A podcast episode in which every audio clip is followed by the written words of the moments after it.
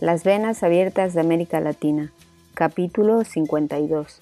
La marginación de los hombres y las regiones. Growth with Brasil.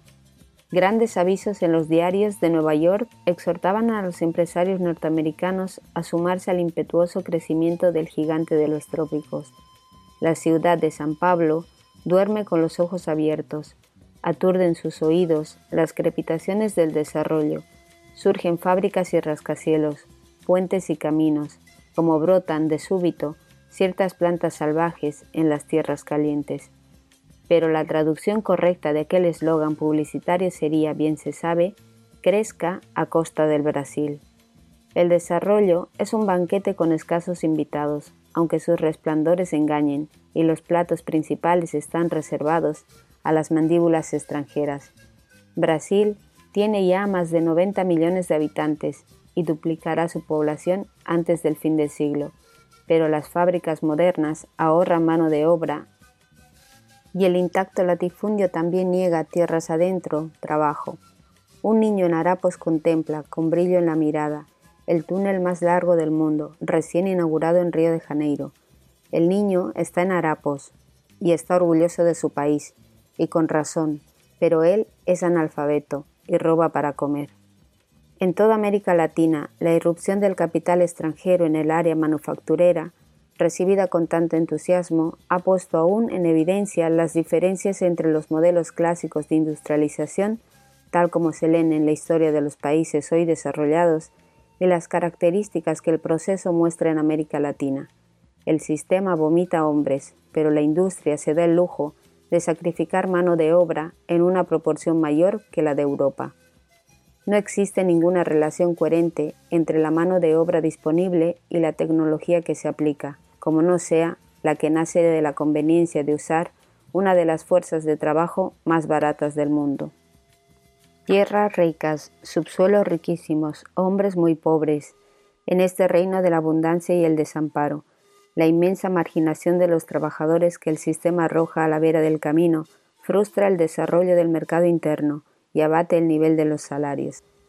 La perpetuación del vigente régimen de tenencia de la tierra no solo agudiza el crónico problema de la baja productividad rural, por el desperdicio de tierra y el capital en las grandes haciendas improductivas, el desperdicio de mano de obra en la proliferación de los minifundios, sino que además implica un drenaje caudaloso y creciente de trabajadores desocupados en dirección a las ciudades.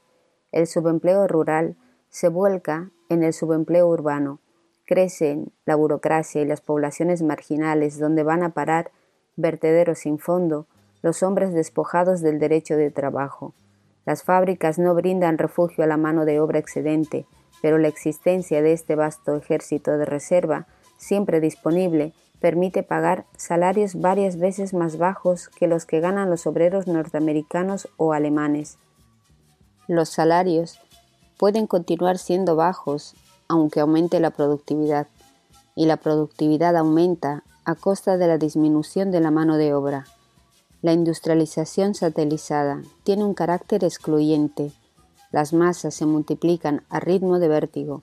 En esta región que ostenta el más alto índice de crecimiento demográfico del planeta, pero el desarrollo del capitalismo dependiente, un viaje con más náufragos que navegantes, margina mucha más gente que la que es capaz de integrar. La proporción de trabajadores de la industria manufacturera dentro del total de la población activa latinoamericana disminuye en vez de aumentar. Había un 14,5% de trabajadores en la década del 50. Hoy solo hay un 11,5%. En Brasil, según un estudio reciente, el número total de nuevos empleos que habría que crear sería de un millón y medio por año durante la próxima década. Pero el total de trabajadores empleados por las fábricas de Brasil, el país más industrializado de América Latina, suma sin embargo apenas dos millones y medio. Es multitudinaria la invasión de los brazos provenientes de las zonas más pobres de cada país.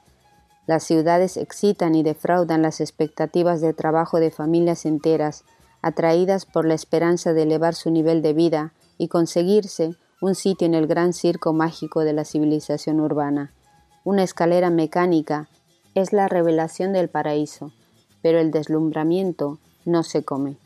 La ciudad hace aún más pobres a los pobres, porque cruelmente les exhibe espejismos de riquezas a las que nunca tendrán acceso, automóviles, mansiones, máquinas poderosas como Dios y como el diablo, y en cambio les niega una ocupación segura, un techo decente bajo el cual cobijarse, platos llenos en la mesa para cada mediodía.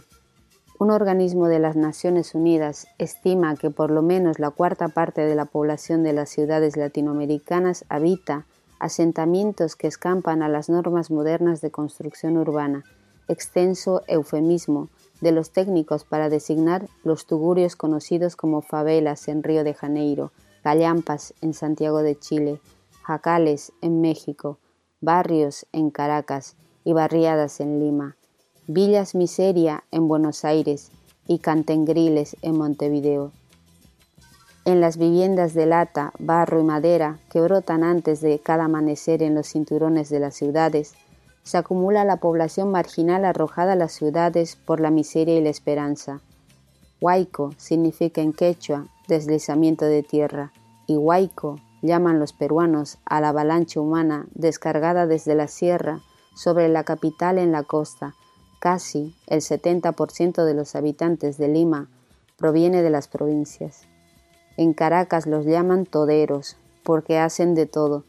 Los marginados viven de changas, mordisqueando trabajo de a pedacitos y de cuando en cuando.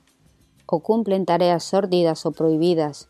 Son sirvientas, picapedreros o albañiles ocasionales, vendedores de limonada o de cualquier cosa, ocasionales electricistas o sanitarios o pintores de paredes, mendigos, ladrones, cuidadores de autos, brazos disponibles para lo que venga.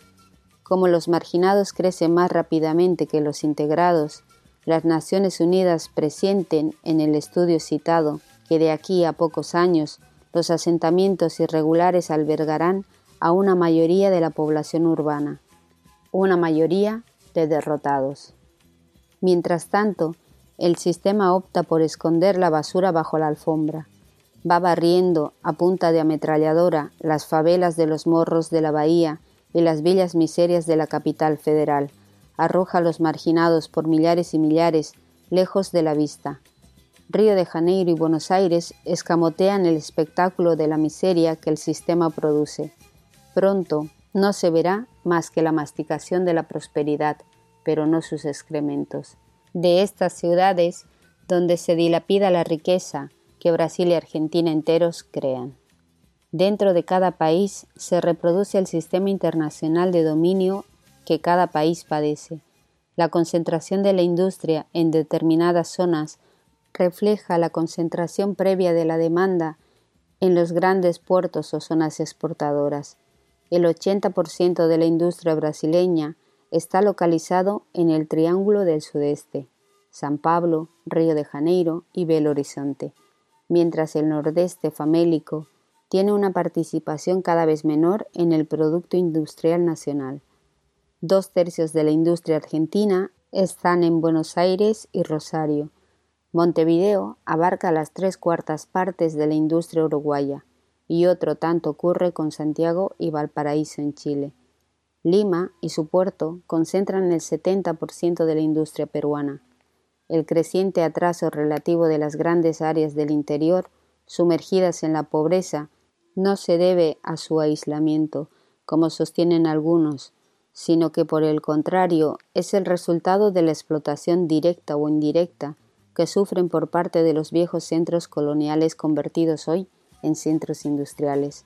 Un siglo y medio de historia nacional, proclama un líder sindical argentino, ha presenciado la violación de todos los pactos solidarios, la quiebra de la fe jurada en los himnos y en las constituciones, el dominio de Buenos Aires sobre las provincias, ejércitos y aduanas, leyes hechas por pocos y soportadas por muchos, gobiernos que con algunas excepciones han sido agentes del poder extranjero, edificaron esta orgullosa metrópoli que acumula la riqueza y el poder. Pero si buscamos la explicación de esa grandeza y la condena de ese orgullo, las hallaremos en los yerbales misioneros, en los pueblos muertos de la forestal, en la desesperación de los ingenios tucumanos y las minas de Jujuy, en los puertos abandonados del Paraná, en el éxodo de Berrizo, todo un mapa de miseria rodeado de un centro de opulencia, afirmado en el ejército de un dominio interno que ya no se puede disimular ni consentir. En su estudio del desarrollo del subdesarrollo en Brasil, André Gunder Frank observó que siendo Brasil un satélite de los Estados Unidos, dentro de Brasil el nordeste cumple a su vez una función satélite de la metrópoli interna, radicada en la zona sudeste. La polarización se hace visible a través de rasgos numerosos, no solo porque la inmensa mayoría de las inversiones privadas y públicas se han concentrado en San Pablo, sino que además porque esta ciudad gigante se apropia también por medio de un vasto embudo de los capitales generados por todo el país a través de un intercambio comercial desventajoso, de una política arbitraria de precios, de escalas privilegiadas de impuestos internos y de la apropiación en masa de cerebros y mano de obra capacitada. La industrialización dependiente agudiza la concentración de la renta desde un punto de vista regional y desde un punto de vista social. La riqueza que genera no se irradia sobre el país entero ni sobre la sociedad entera, sino que consolida los desniveles existentes e incluso los profundiza. Ni siquiera sus propios obreros, los integrados, cada vez menos numerosos, se benefician en medida pareja del crecimiento industrial. Son los estratos más altos de la pirámide social los que recogen los frutos, amargos para muchos, de los aumentos de la productividad. Entre 1955 y 1966 en Brasil la industria mecánica, la de materiales eléctricos, la de comunicaciones y la industria automotriz elevaron su productividad en cerca de un 130%, pero en ese mismo periodo los salarios de los obreros por ellas ocupados solo crecieron en valor real en un 6%. América Latina ofrece brazos baratos, en 1961, el salario hora promedio en Estados Unidos se elevaba a 2 dólares.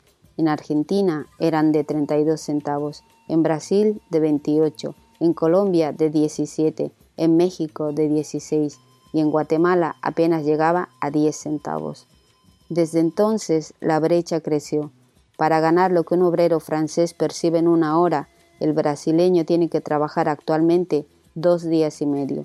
Con poco más de 10 horas de servicio, el obrero estadounidense gana en equivalencia un mes de trabajo del carioca, y para recibir un salario superior al correspondiente a una jornada de 8 horas del obrero de Río de Janeiro, es suficiente que el inglés y el alemán trabajen menos de 30 minutos.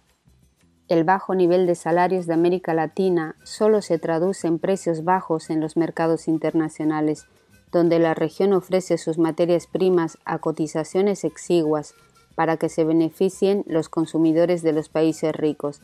En los mercados internos, en cambio, donde la industria desnacionalizada vende manufacturas, los precios son altos, para que resulten altísimas las ganancias de las corporaciones imperialistas. Todos los economistas coinciden en reconocer la importancia del crecimiento de la demanda como catapulta del desarrollo industrial. En América Latina, la industria extranjerizada no demuestra el menor interés por ampliar, en extensión y en profundidad, el mercado de masas que solo podría crecer horizontal y verticalmente si se impulsa la puesta en práctica de hondas transformaciones en toda la estructura económico-social, lo que implicaría el estallido de inconvenientes tormentas políticas. El poder de compra de la población asalariada ya intervenidos o aniquilados o domesticados los sindicatos de las ciudades más industrializadas, no crece en medida suficiente y tampoco bajan los precios de los artículos industriales. Esta es una región gigantesca, con un mercado potencial enorme y un mercado real reducido por la pobreza de sus mayorías. Virtualmente la producción de las grandes fábricas de automóviles o refrigeradores se dirige al consumo de apenas un 5% de la población latinoamericana. Apenas uno de cada cuatro brasileños puede considerarse un consumidor real.